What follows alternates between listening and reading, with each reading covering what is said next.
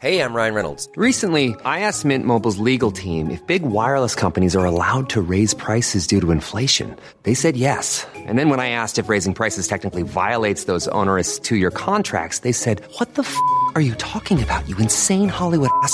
So to recap, we're cutting the price of Mint Unlimited from $30 a month to just $15 a month. Give it a try at mintmobile.com slash switch. $45 upfront for three months plus taxes and fees. Promo for new customers for limited time. Unlimited more than 40 gigabytes per month. Slows. Full terms at mintmobile.com.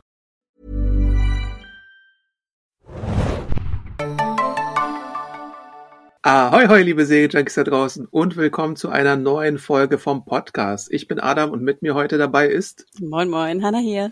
Wir heulen heute den Mond an, denn wir besprechen Moon Knight, den Neustart von Disney Plus mit Oscar Isaac in der Hauptrolle. Sechs Folgen wird es davon mittwochs geben bei Disney Plus im Stream und wir haben Folgen davon gesehen. Ich vier, äh, wobei wir uns auf die Pilotbesprechung hier konzentrieren werden. Hanna hat zwei gesehen und wir wollen ein bisschen darüber reden und unsere Eindrücke schildern für euch. Ich mache vielleicht erstmal so ein bisschen zu den Hintergründen äh, der Serie. Headwriter, das ist ja immer die Position, die Marvel hier aussucht, statt irgendwie äh, Showrunner, ist äh, Jeremy Slater. Der hat zum Beispiel geschrieben den Fantastic Four Film von 2015. Oh, das wusste ich gar nicht. und ist aber auch einer der Schöpfer von äh, The Umbrella Academy für Netflix. Also nicht vom Comic, sondern von, von der äh, TV-Serie. Der ist der Headwriter und der hat die meisten Folgen äh, geschrieben. Und dann gibt's Mohammed Diab, den kannte ich bisher noch nicht. Seine Projekte, die bei IMDb aufgeführt sind, sind Amiga, Clash und Cairo 678 und der führte Regie äh, bei den Folgen. Moon Knight selbst ist eine Comicschöpfung aus den 70er Jahren, 1975 von Doug Mönch und äh, Don Perlin für Werewolf by Night geschaffen. Hatte teilweise schon viele Serien, so ich glaube insgesamt so neun, zehn verschiedene Serien, aber meistens kurzlebigere Sachen. So die längste äh, Moon Knight Serie, die es so gab bisher, hatte 60 Ausgaben. Das sind so fünf Jahre, wenn äh, alle monatlich ein Heft rauskommt. Und in letzter Zeit hatte die Figur so ein bisschen eine Renaissance, aber dann auch eher so mit äh, Miniserien. Äh, mir sind da welche vertraut von Brian Michael Bendis und Alex Malif, die ich empfehlen würde, wenn man da reinschnuppern möchte. Äh, aber auch äh, Autoren wie Warren Ellis, Brian Wood, äh, Jeff Lemire und andere haben sich da schon äh, abgearbeitet an der Figur. Auch Doug Mönch hat sie natürlich sehr geprägt, so als Autor ähm, und Chuck Dixon damals auch in den glaube, es war in den 90ern zum Beispiel. Ähm, Kurze Frage, Adam. Hattest du denn, als es hieß, Disney Plus wird eine Moon Knight-Serie machen, dachtest du so, oh yeah, cool, ein Charakter, den ich so mag in den Comics? Oder was dachtest du, was war dein erster Gedanke dabei? Ähm, es ist ein, ja, also nee, so oh yeah, habe ich tatsächlich nicht gedacht. ähm, es, ist, es ist eine interessante Figur, aber ich finde, Moon Knight lebt auch so ein bisschen von seiner Visualität meistens, weil du halt wirklich sehr gute Künstler auch dabei hast, die seine Abenteuer dann gestalten. Äh, also so ein Alex Malif zum Beispiel, der hat so eine sehr moody Sache oder ein, wen hatten wir denn dann noch? Ähm, warte mal, David Finch hat den zum Beispiel auch gezeichnet oder äh, Declan Shelby und Greg Smallwood. Greg Smallwood hat zum Beispiel dieses äh, Mr. Knight Outfit äh, gestaltet, was man auch so bei den Postern schon sehen konnte. Das ist einfach Moon Knight mit so einer quasi ohne, ohne die Kapuze, sondern eher so in dem feinen Zwirn von, von der Warte her fand ich die Figur immer interessant. Ich finde es auch sehr interessant, dass du eine Figur hast mit äh, diso dissoziativer Identitätsstörung. Ähm, das ist ja so auch schon äh, ein Faszinosum gewesen bei äh, Legion zum Beispiel, was ich ja sehr abfeiere und für mich auch so ein bisschen der immer noch der, der Serien Olymp von Marvel bleibt, auch wenn es Marvel TV ist und nicht irgendwie MCU oder so. Aber alleine was, was diese Serie mit kleinstem Budget gemacht hat aus eigentlich nur drei Gängen und Korridoren und sowas und mit viel äh, kreativer Energie ist für mich teilweise immer noch ungeschlagen, kann man ja immer noch bei äh, Disney Plus auch inzwischen anschauen. Ähm, drei Staffeln, ne? Und abgeschlossen auch. Genau. Und Moon Knight ist, hat immer so ein bisschen den Ruf der Batman von Marvel zu sein, mit ein bisschen dieser äh, Identitätsstörung eben. Und deswegen ist die Figur, glaube ich, auch schwerer zugänglich für viele. Deswegen ist es jetzt auch keine super äh, langläufige äh, Figur oder langlebige Figur, die äh, ihre Serie immer wieder irgendwie wie Spider-Man seit 800, 900 Ausgaben haben kann, sondern es ist halt eine Figur, zu der du gewisse Zugänge brauchst und das ist, glaube ich, gar nicht so einfach. Und vielleicht übersetzt sich das auch in der Serie. Für mich, für die Zuschauer irgendwie so mein Eindruck nicht. Ich, ich sehe aber auch einen gespaltenen eine gespaltene Rezeption jetzt äh, der Folge. obwohl ich wahrscheinlich im Moment noch eher eine positive Aufnahme sehe, aber persönlich bin ich so ein bisschen, weiß ich nicht, es, es, es knallt halt nicht und es ist halt nicht direkt super gut bei mir angekommen. Ich bin geschockt, Adam, denn ich dachte mir, ich durfte ja äh, vor paar Wochen auf der Premiere sein. Ich war das Mitbringsel, wir waren nicht eingeladen. Ich kann nachher noch mal erzählen, warum ich glaube, warum das so war oder wie es auch generell war. Aber ich dachte mir so, hey, eigentlich müsste das doch Adam gefallen. Und ich bin gerade so ein bisschen in Awe geradezu, dass du nicht begeistert bist. Ja, die Grundzutaten sind gut. Oscar Isaac mag ich eigentlich äh, oftmals ganz gerne so in den Sachen, die er mag, macht. Ähm, aber es gibt so ein paar, vor allem in der, ich würde sagen, in der Geschichte gibt es Probleme, aber auch in der Inszenierung und so in der Ausstattung, weil wir sind jetzt auch von den ersten MCU-Serien aus dem, aus dem Disney Plus Universum quasi gewohnt, dass wir da eine Production Value haben, die irgendwie mit Kino mithalten kann. WandaVision und Falcon and the Winter Soldier, Loki und Hawkeye haben das ja bewiesen mhm. und auch in unseren Podcasts haben wir dazu meistens auch so ausgeführt, boah, das sieht aber echt gut aus, da müssen sich die anderen irgendwie äh, mal vorsehen, dass sie irgendwie nicht äh, von Marvel und von Disney jetzt irgendwie in den Schatten gestellt werden. Hier sehe ich eher so ein paar bröcklige Stellen, äh, vor allem auch so äh, das kann man, glaube ich, auch schon sagen, in der Verfolgungsjagd, in der CGI-Verfolgungsjagd, die nicht so sauber gestaltet ist. Äh, man erkennt viel mehr als bei anderen Serien noch leider, würde ich behaupten, wenn mit Greenscreen gearbeitet wurde. Mhm. Und das, das war bei den anderen äh, Serien oder ging mir bei den anderen Serien bisher halt nicht so. Und ja, wahrscheinlich ist das Budget nicht ganz so hoch wie bei den anderen Serien, aber es ist halt auch ein Risiko, ne? Weil davor hatten wir halt auch wirklich Serien, deren Hauptfiguren zwar jetzt nicht so die A-Lister waren oder so, aber immerhin schon in den in, in den MCU-Filmen vorgekommen sind und dann halt ihre eigene Geschichte bekommen haben, auch wenn es dann eher so um Nachfolge ging oder um Legacy, Vermächtnis, äh, solche Geschichten. Und jetzt musst du halt mal eine neue Figur einführen mit Moon Knight, beziehungsweise mit Stephen Grant und Mark Spector und wer da nicht vielleicht noch alles in ihm schlummert. Ich hätte nämlich auch das Gefühl, dass jetzt Disney so ein bisschen genau davon ab ist, so 200 Millionen Produktionen zu produzieren, sondern jetzt, sage ich mal, in dem normalen Produktionsbudget angekommen ist und dass das jetzt vielleicht so ein bisschen die Strategie ist für die kommenden Superheldenadaptionen bei Disney Plus, was ich ja auch durchaus verstehen kann, denn ich denke, lange wird sich das nicht halten, ne? so viel Geld in eine Serie mit doch relativ wenig Folgen zu investieren. Das ist so meine Theorie. Ich finde aber auch ein bisschen schade, ich glaube, das höre ich auch so ein bisschen bei dir durch. Ich finde, da ist auch sehr wenig Liebe reingegangen. Also was ich ja immer sehr schätzte, auch selbst bei einem Loki oder einem Hawkeye, ich hatte das Gefühl, dass da so ganz viel Liebe ist, auch in allen irgendwie Sets oder, oder Charakterdarstellungen oder sowas. Und hier würde ich auch sagen, dass Oscar Isaac, glaube ich, da echt ein, ein guter Mann ist, keine Frage. Dass aber so viele andere sondern andere Sachen in der Serie, auch alle genannten von dir, so ein bisschen lieblos dahin produziert wurden, gefühlt. Und ich habe auch das Gefühl, dass das vielleicht ja auch jetzt mit, mit Corona immer noch zusammenhängt. Ich meine, wir alle wissen, es ist immer noch eine schwierige Produktionslage, keine Frage. Aber das ist, glaube ich, etwas, was mich so ein bisschen stört und was mich bei anderen Serien, wo ich vielleicht nicht ganz so überzeugt war in den ersten Folgen, dann doch sehr viel mehr drin war, weil ich dachte, okay, aber ich, ich spüre die Liebe irgendwie in jeder Szene. Ich weiß nicht, ob ich das, also es ist eine interessante Beobachtung. Ich weiß nicht, ob ich das so direkt unterstreichen würde, dass Liebe fehlt. Äh, davor ich habe Bridgerton gesehen.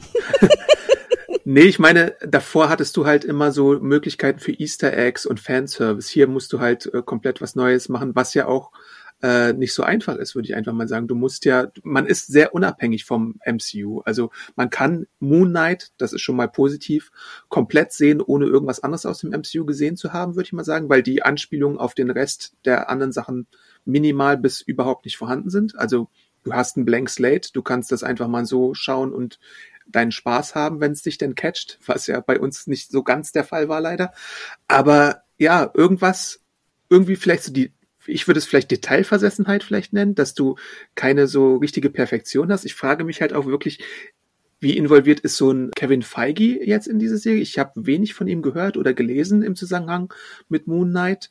Und dazu muss man vielleicht auch sagen, äh, man verlässt sich, aber das hat man auch schon bei anderen Filmen gemacht. Man verlässt sich auf Filme und Serienmacher, die vielleicht nicht so ganz erfahren sind und vielleicht ist, weil es halt so ein bisschen, also Mohammed Diab mit drei Projekten oder was, jetzt nichts gegen ihn, aber man merkt vielleicht, dass da nicht so ganz viel Erfahrung drin steckt, würde ich sagen. Das ist es vielleicht eher so ein bisschen. Wobei ich dann ja immer denke, wie du schon sagtest, man hat ja auch wirklich viele ne, Indie-Regisseure und Regisseurinnen vor allem auch Ja. benutzt in den letzten Jahren. Ich habe das Gefühl, dass man dann einfach eine wahnsinnig gute Crew hat. Weißt du, du hast dann einen sehr guten oder sehr erfahrenen Ja. First Assistant Director oder wie sie alle heißen, ne? Und dass man das dann so ein bisschen ne, wieder ausgleichen kann. Ich kann mir vorstellen, dass es hier wirklich vielleicht einfach eine Produktionsissue war oder so. Aber ich, ich wir wissen es ja einfach de facto nicht, ne? Äh, Und es hat ja auch ganz vielen ganz toll gefallen. Also ich habe mir gerade nochmal die, die Umfrage angeschaut unter deiner Review und da sind, glaube ich, 65 Prozent fanden es super.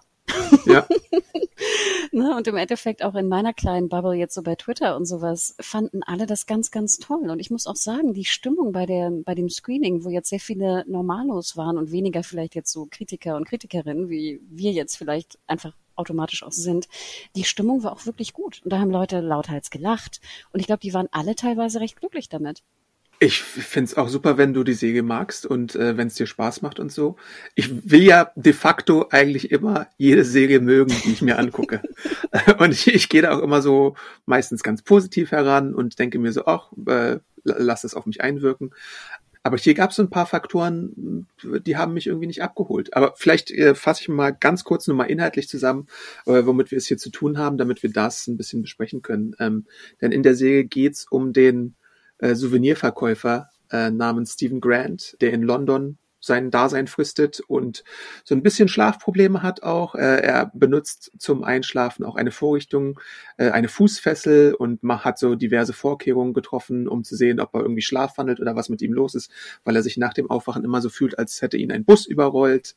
Und dann verrichtet er so seine Arbeit. Da wird von seiner Chefin irgendwie angemeckert, dass er ja kein Tourguide sei und all sowas.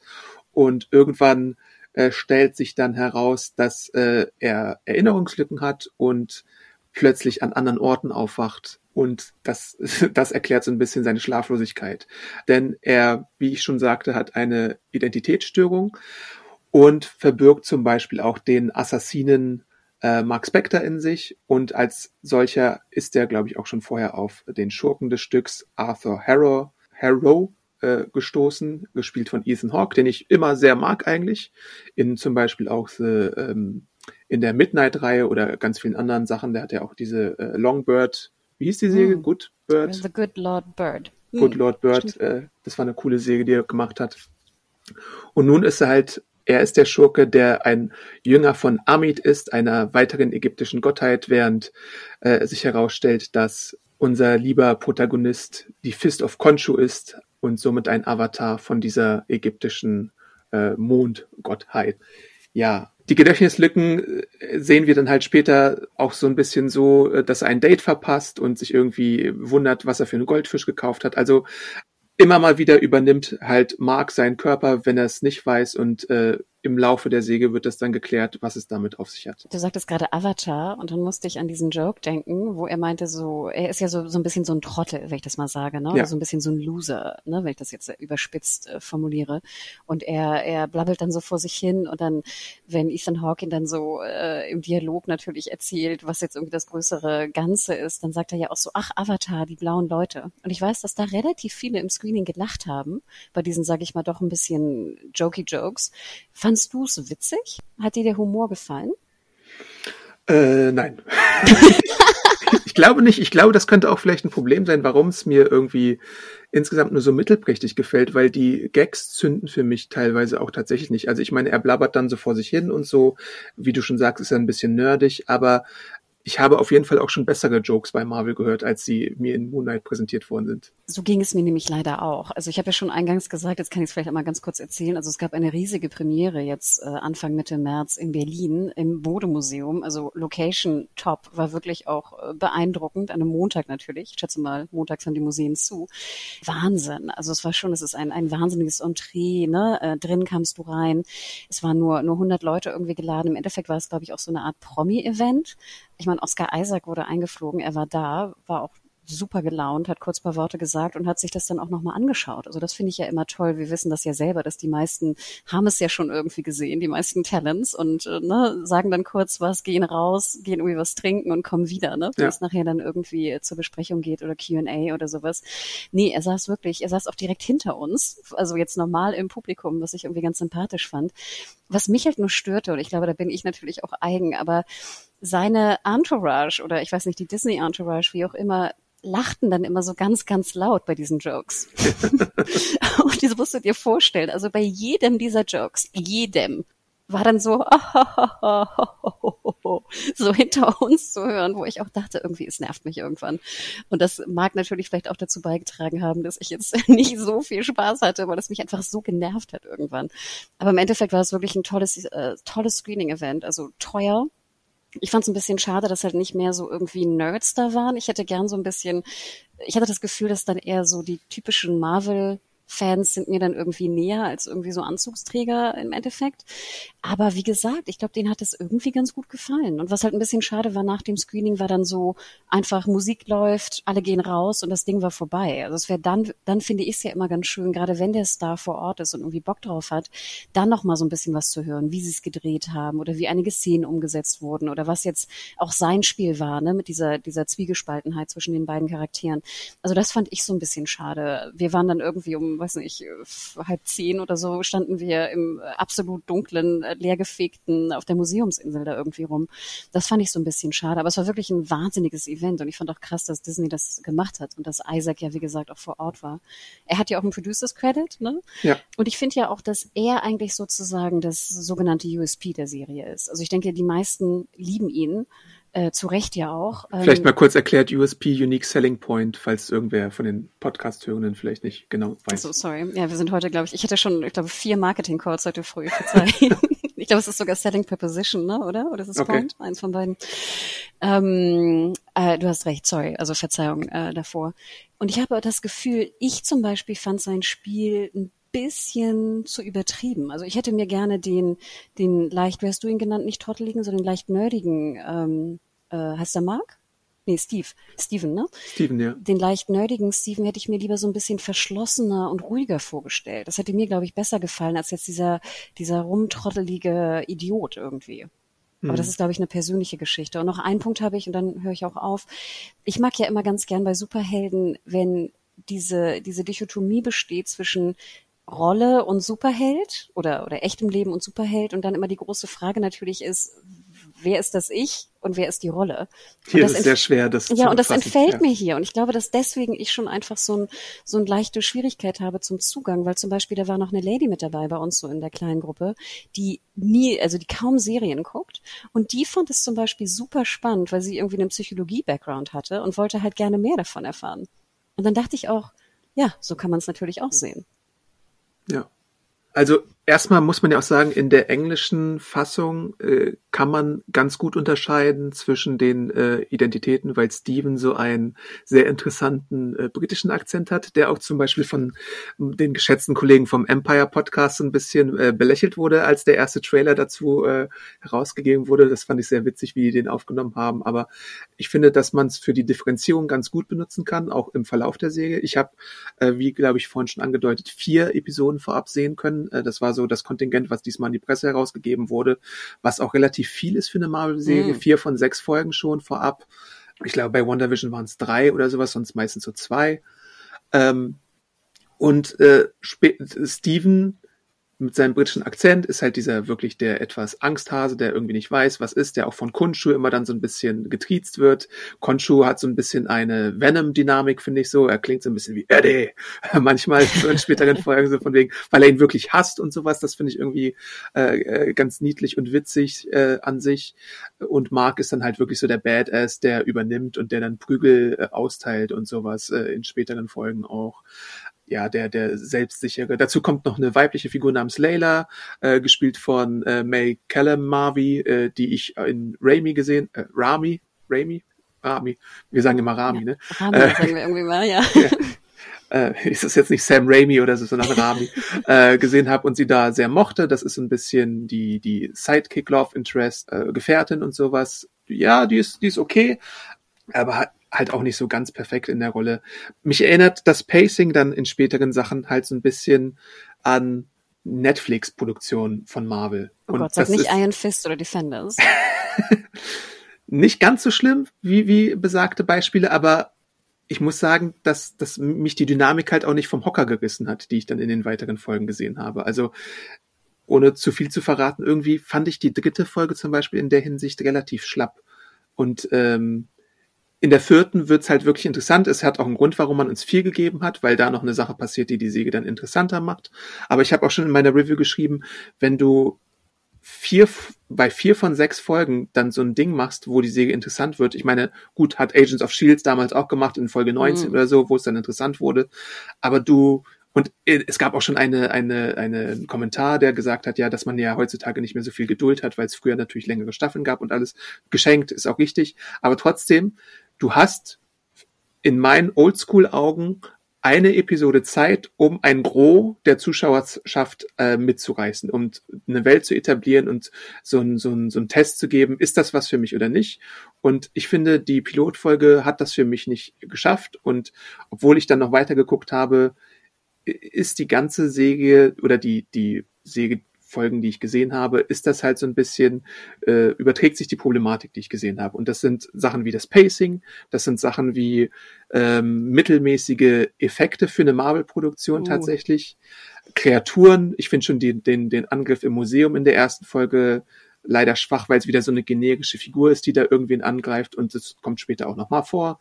Ich finde das Kostüm was halt im Comic super toll ist und irgendwie so eine äh, ne, ne, ne Sache, warum, wo man äh, Moon Knight sich als Comic-Heft kauft, ist nicht so cool umgesetzt, wie ich es gerne hätte. Aber das ist auch so eine Adam-Sache wahrscheinlich.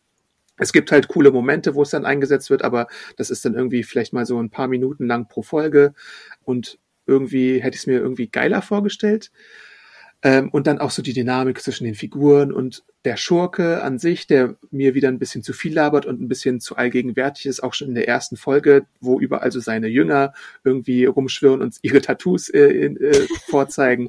Äh, also es gab da schon eine Reihe von Problemen, die, äh, auf die ich gestoßen bin und die ich, glaube ich, irgendwie nicht so ganz abschütteln kann. Also ich meine, ich werde es mir zu Ende angucken. Vielleicht ist, ist die vierte Folge ja auch die, die das alles nochmal verändert und dann ab der fünften Folge dann noch was anderes macht.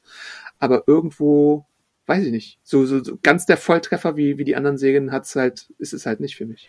Ich musste schon, ich musste gerade sehr lachen, weil äh, oder schmunzeln, weil du dieses mit den sechs Folgen. Ich meinte doch neulich irgendwie, dass ich keiner Serie mehr zwei, drei Folgen gebe wie früher. Und da meintest du, wo sind wir eigentlich gelandet, dass sechs Folgen schon zu lang ist?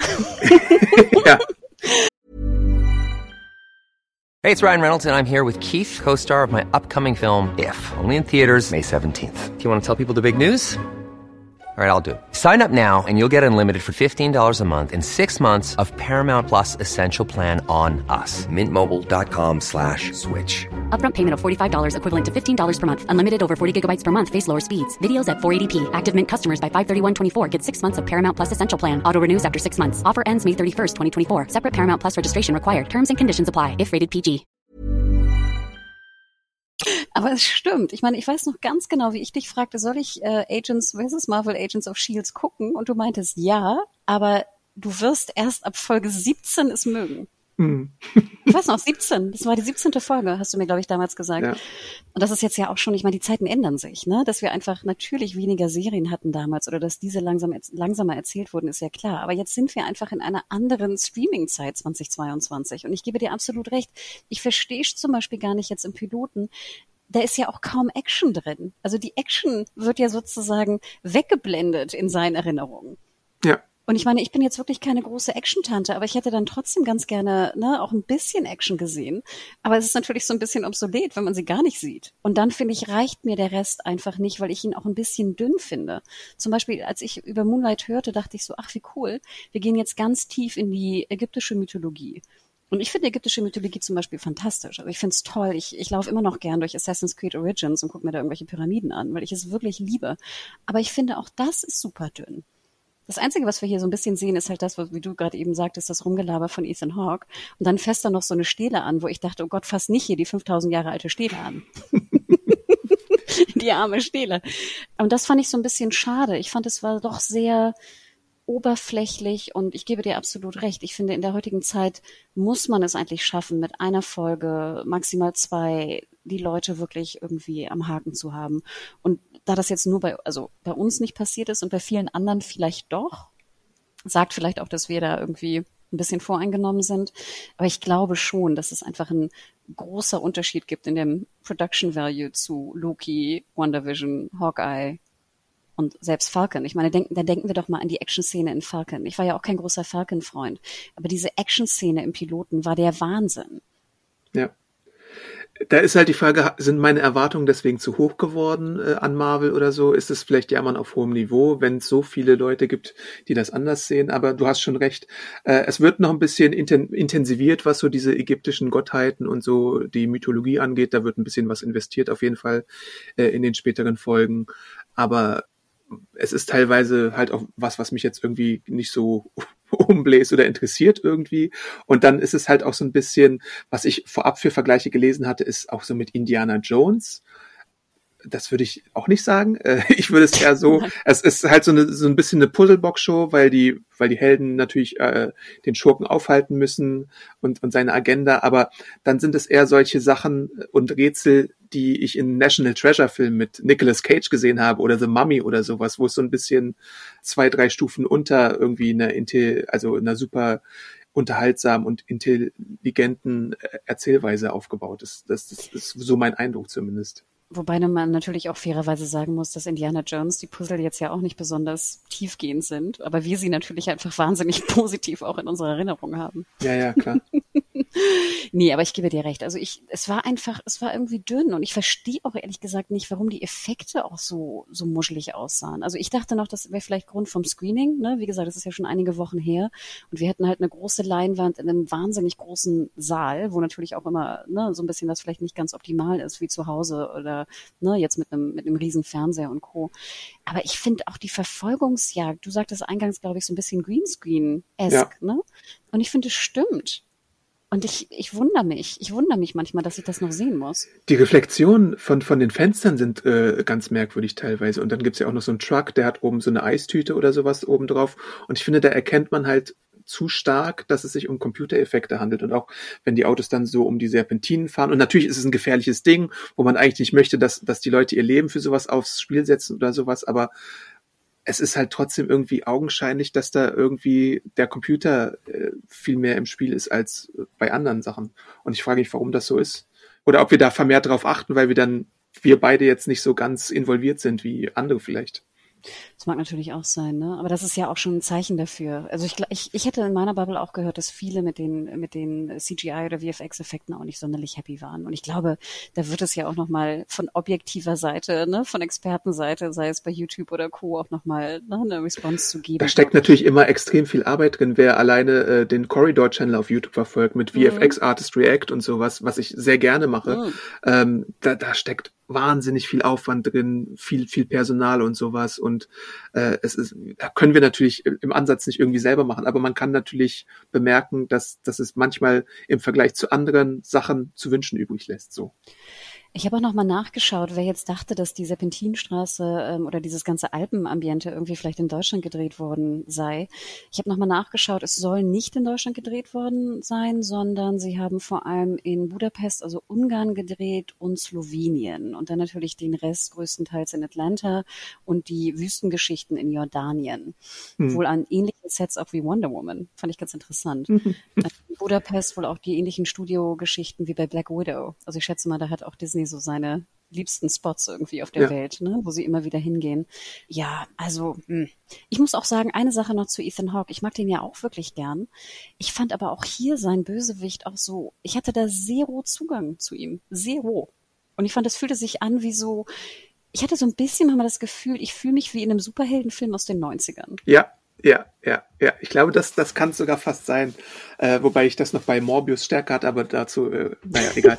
äh, vielleicht ist es so ein bisschen äh, sowas in die Richtung. Also ich meine, der Ansatz, den Moon Knight fährt, ist jetzt auch äh, ein anderer als die bisherigen äh, Marvel äh, MCU äh, Serien von Disney Plus, äh, wo es ein bisschen darauf hinausgelaufen ist, dass man gerätselt hat, wer denn eigentlich der Schurke ist. Das hattest du ja bei tatsächlich, glaube ich, allen der Serien, der Realserien. Mhm. Und hier hast du halt vom, von Anfang an äh, Harrow als den Schurken etabliert, der so ein bisschen boahaha ist, äh, der so ein bisschen immer sich gerne reden hört, der überlegen zu sein scheint, der tatsächlich, wenn man die weiteren Folgen sieht, immer zur richtigen Zeit am richtigen Ort ist und irgendwie auch magisch zur richtigen Zeit am richtigen Ort, was ich dann immer so ein bisschen merkwürdig finde, aber geschenkt kann man irgendwie verzeihen. Und Vielleicht gibt's da auch noch einen Twist, kann ja auch noch passieren.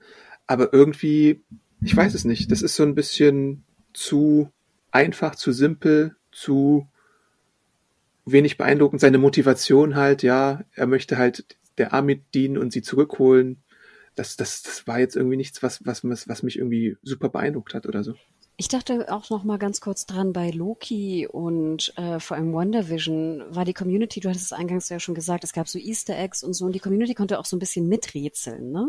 Ja. Jetzt trendete gestern, soweit ich das gesehen hatte, auch Moon Knight in den Twitter-Charts zum Beispiel. Ich habe trotzdem das Gefühl, dass die Serie jetzt nicht sonderlich einlädt zum Miträtseln. Mhm. Ich weiß auch nicht, ob es so ein großes Rätsel gibt. So. Ja, ne? Und klar, muss auch nicht, ne? aber ich denke, dass das natürlich auch immer hilfreich ist, sag ich mal, für jetzt Buzz ne? und, und Kram. Ähm, weil ich zum Beispiel auch, Adam, ich, ich werde es weiterschauen, weil ich halt immer noch auf den Ägypten-Part äh, interessant, äh, also gespannt bin und natürlich wissen möchte, wie, wie das umgesetzt wird. Das ist, glaube ich, Folge drei. Okay, die du so langweilig fandest? Aber schauen wir. Also wie gesagt, ich werde auf jeden Fall weiterschauen, denn du sagtest es. Ich meine, sechs Folgen kann man auch mal ne, wegballern. Ähm, das ist ja wirklich kein Problem. Ich finde auch weiterhin immer noch gut, dass Marvel sich was traut. Weißt du, sie nehmen einen Helden, der jetzt nicht so super bekannt ist. Sie versuchen den aufzubauen. Sie haben sich jetzt ja auch fast komplett davon ferngehalten, jetzt irgendwelche Charaktere mit einzubeziehen. Ne? Wie du schon sagtest, ja. nie, jeder kann Moonlight gucken und keiner muss Moonlight gucken. Ich habe gerade Moonlight gesagt, glaube ich. Ne? Also jeder kann Moonlight gucken und keiner muss Moonlight Knight gucken, um das große Ganze zu verstehen. Und ich bin sehr interessiert daran, ob das wirklich funktioniert. Denn ich habe manchmal das Gefühl, dass viele ja jetzt Loki und Co. und ich weiß nicht, Hawkeye gucken, einfach nur um das große Ganze auszuschneiden. Ja, das ist, das ist durchaus möglich. Und ich meine, klar, irgendwie bei, bei so vielen Charakteren wie Marvel hat und bei der, bei dem Content-Hunger, den Disney Plus auch hat, kannst du solche Charaktere ausprobieren. Manche werden funktionieren, manche werden nicht funktionieren. Miss Marvel steht ja jetzt auch schon in den Startlöchern, da haben wir auch schon den Trailer gesehen. Es spricht natürlich nochmal eine andere Zielgruppe an. Bei Moon Knight haben wir jetzt ein bisschen noch etwas gefühlt erwachsenere äh, Inhalte hier, die jetzt nicht ganz so wie bei Daredevil oder sowas äh, auf den Putz hauen.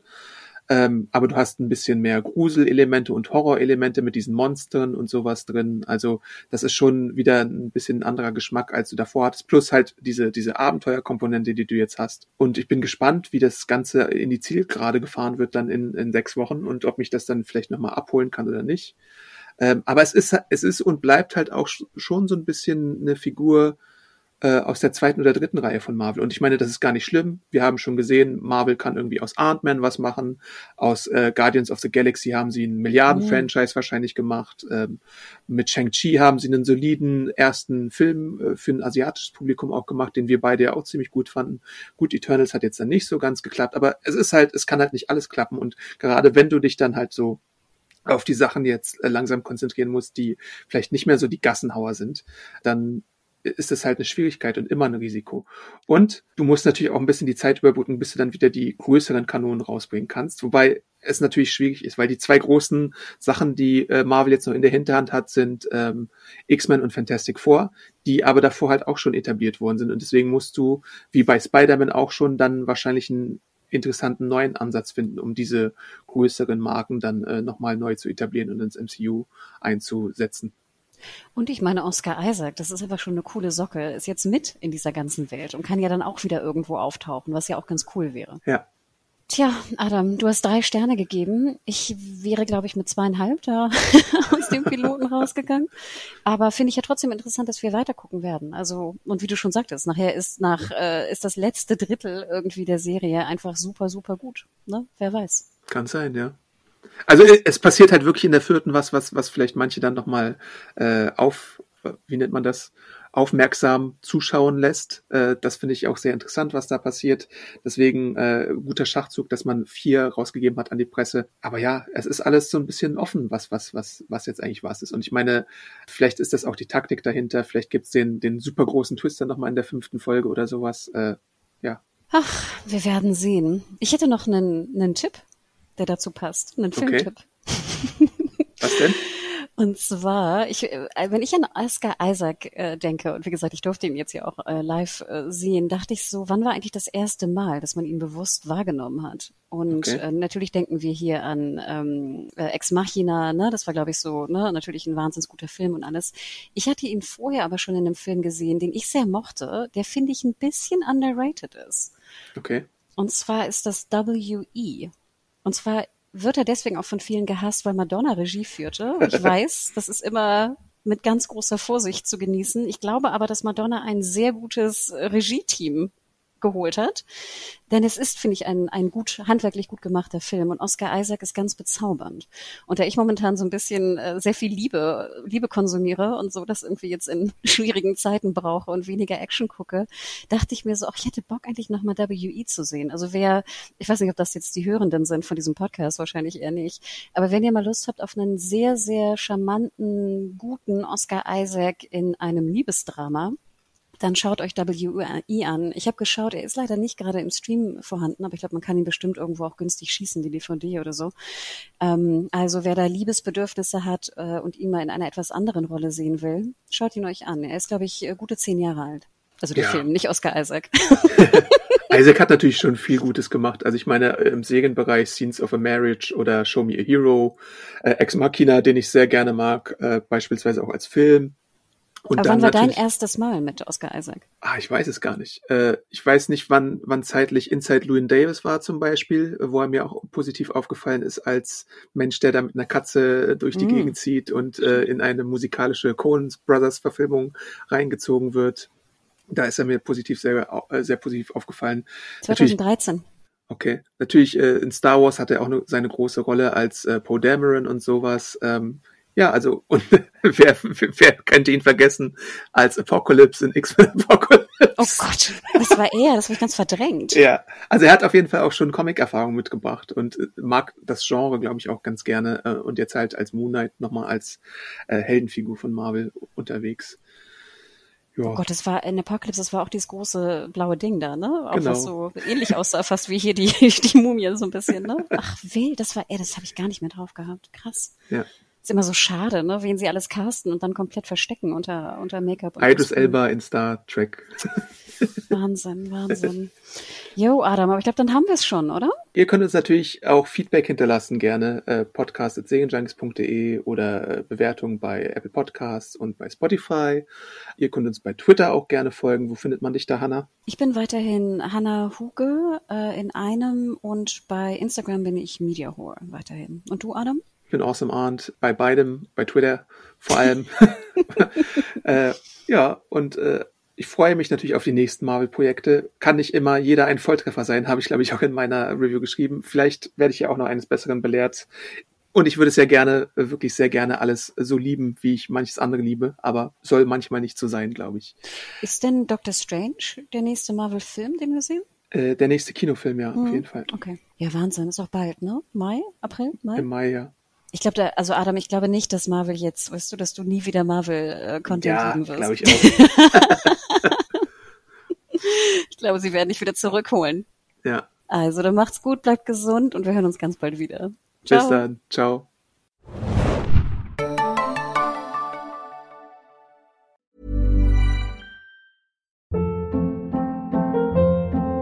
Hold up. What was that? Boring. No flavor. That was as bad as those leftovers you ate all week. Kiki Palmer here, and it's time to say hello to something fresh and guilt-free. Hello Fresh. Jazz up dinner with pecan-crusted chicken or garlic butter shrimp scampi. Now that's music to my mouth. Hello Fresh. Let's get this dinner party started. Discover all the delicious possibilities at hellofresh.com.